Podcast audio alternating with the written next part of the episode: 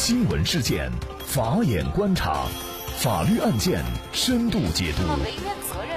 传播法治理念，解答法律难题，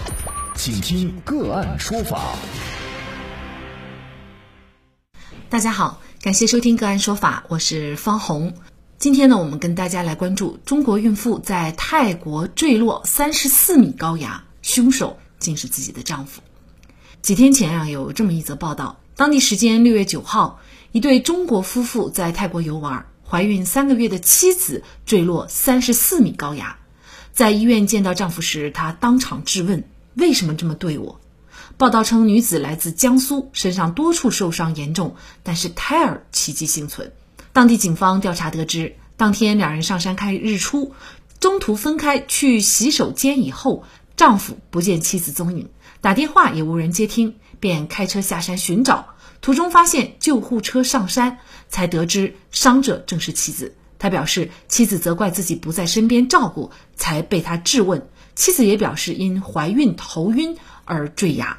然而，随着调查的进展，泰国警方发现真相并不简单。海外网综合《曼谷邮报》《世界日报》等媒体消息，泰国警方认为事件有可疑之处，假装采信这名丈夫的供词，实则暗访王姓孕妇。最终确认，她并非失足坠崖，而是遭妄想得到巨额财产的丈夫推下山崖。警方于是，在十六号拘捕了涉事男子，并且将其押往法院。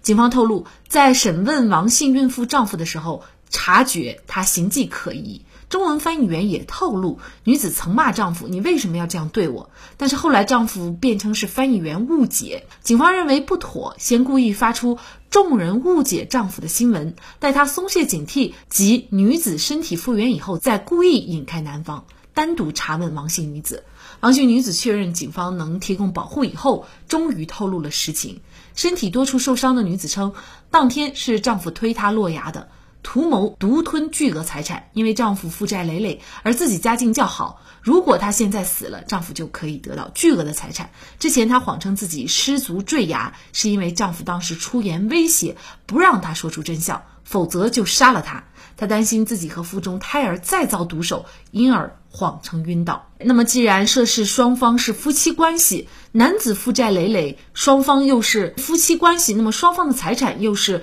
夫妻共同财产，为什么男子要杀了妻子才能得到妻子的财产呢？如果妻子死亡，他是否能够如愿以偿？得到妻子的巨额财产，就这相关一系列的法律问题，今天呢，我们就邀请二零一五到二零一八北京市优秀律师、北京嘉里律师事务所主任伊毅律师和我们一起来聊一下。易律师你好，哎，你好，主持人好，感谢易律师。那么，据泰国当地警方透露啊，丈夫把妻子推落悬崖的原因，可能是妻子有大概两千两百万元的资产。那么她的丈夫是没钱没工作，而且还有很多债务。那么丈夫要求妻子帮忙偿还债务，但是妻子只偿还了一半儿。那么，呃，我们很多人可能有这样一个法律常识，就是夫妻结婚以后，婚后取得的财产呢，就是夫妻双方的共同财产了。在一些情况下呢，夫妻一方的债务也是夫妻共同的债务。那么像这个案件当中，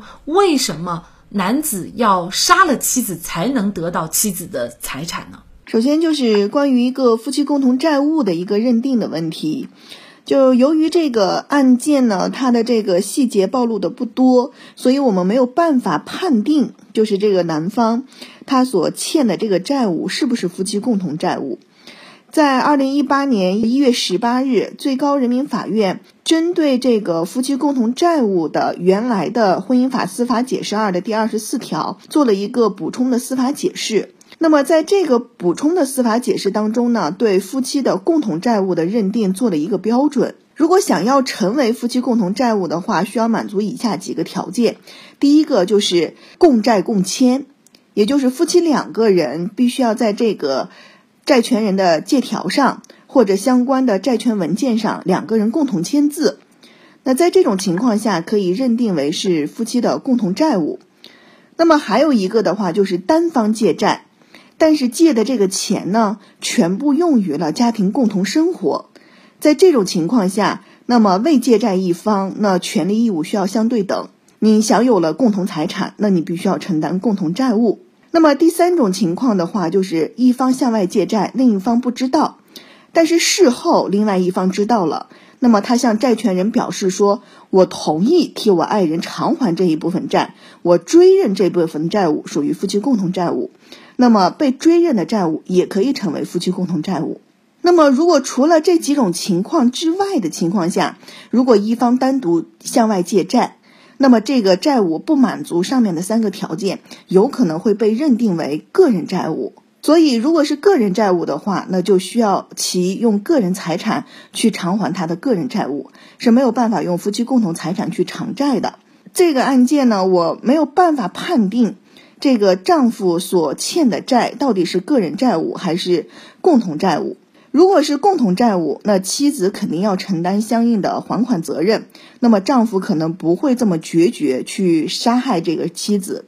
但是如果这个丈夫他所欠的债务是个人债务的情况下，那么他的妻子完全是可以拒绝用共同财产去偿还这个债务。所以这个丈夫可能才会心生这样子的一个歹意。那么同时呢，就是关于这个共同财产和这个个人财产的问题。虽然说这个结婚之后双方的财产属于夫妻共同财产，但是共同财产并不代表一方有绝对的支配权。也就是说，丈夫他不可能完全的拿出来夫妻共同财产去还他的个人债务，所以他必须要经过妻子的同意。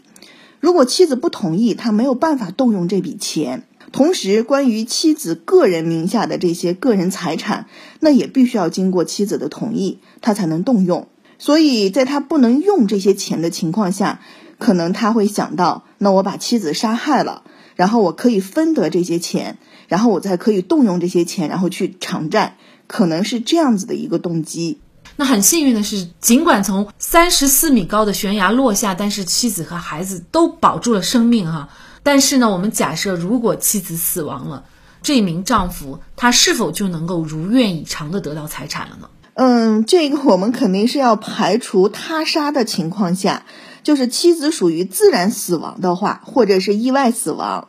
那么这个丈夫确实可以通过这个继承，就是法定继承，得到大部分的夫妻共同财产，甚至女方的这个个人财产当中的一部分。她是可以得到的，但是如果认定为是丈夫去杀害妻子的情况下，那我们继承法是有规定的。如果说继承人杀害被继承人，他将被剥夺继承权，那么男方是不可能获得女方的这个个人财产的继承权的。丈夫为了。前杀害妻子的案件也时有发生，比如说，二零一八年十月，天津男子张某凡就带着妻子小杰和二十个月大的女儿一起去泰国普吉岛玩儿。那么报道称啊，张某凡在泰国普吉岛一个别墅酒店把妻子残忍杀害以后，伪造现场，谎称妻子溺亡。此前啊，张某凡已经陆续的给妻子购买了多份保险，保险金额是超千万元，受益人啊是他自己。那么，另外呢？据中国经济网报道，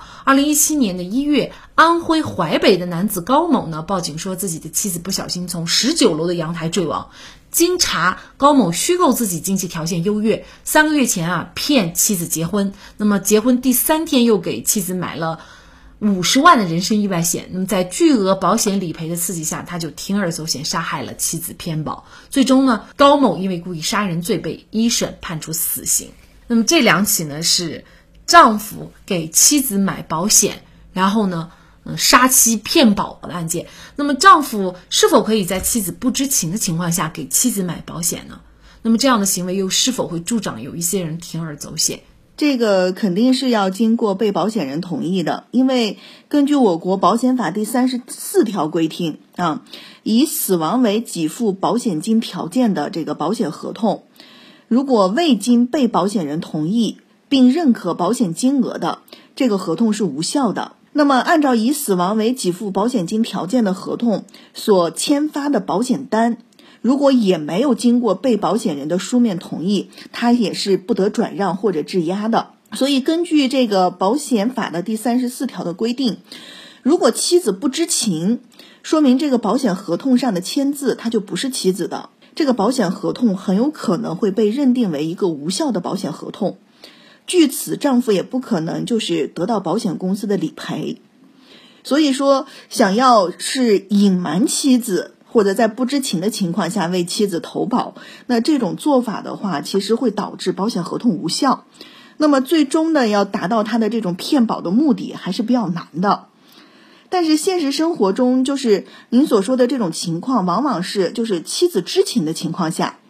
丈夫为其投投了这些很高额的保险之后，再将妻子去杀害的这种情形。那我们其实保险法也规定了，那么如果是投保人恶意杀害被保险人的情况下，那第一，他可能属于是骗保。第二，他可能是侵犯了我们国家的刑事法律，那就是故意杀人罪。所以在这种情况下，保险公司是根本不可能是进行赔保的。所以一些人为了获得巨额的保险赔偿金，哈，然后去做一些这些铤而走险的事情，我认为是挺不明智的一个选择。那么杀妻谋财的背后，让我们看到了个别人价值观的扭曲，为了钱财不惜杀害自己的至亲，甚至是亲生骨肉。我们应该知道，法律从来不会保护谋财害病之人，装扮掩藏再好，也终究逃不过法网恢恢。其实想得到妻子的财产很容易，好好爱她，做好自己，妻子再多的财产也是你的。好，在这里再一次感谢北京市优秀律师、北京嘉里律师事务所婚姻家事知名律师。易易律师，那也欢迎大家通过关注“个案说法”的微信公众号，具体的了解我们本期案件的图文资料以及往期的精彩案例点评。另外，您在生活工作当中遇到一些法律问题，都欢迎您通过添加幺五九七四八二七四六七幺五九七四八二七四六七这部电话号码的微信号向我们进行咨询和交流。给大家提供法律问题解答的都是我们节目邀请到的嘉宾了，他们都非常的资深、专业和负责任。感谢您的收听，我们下期节目再见。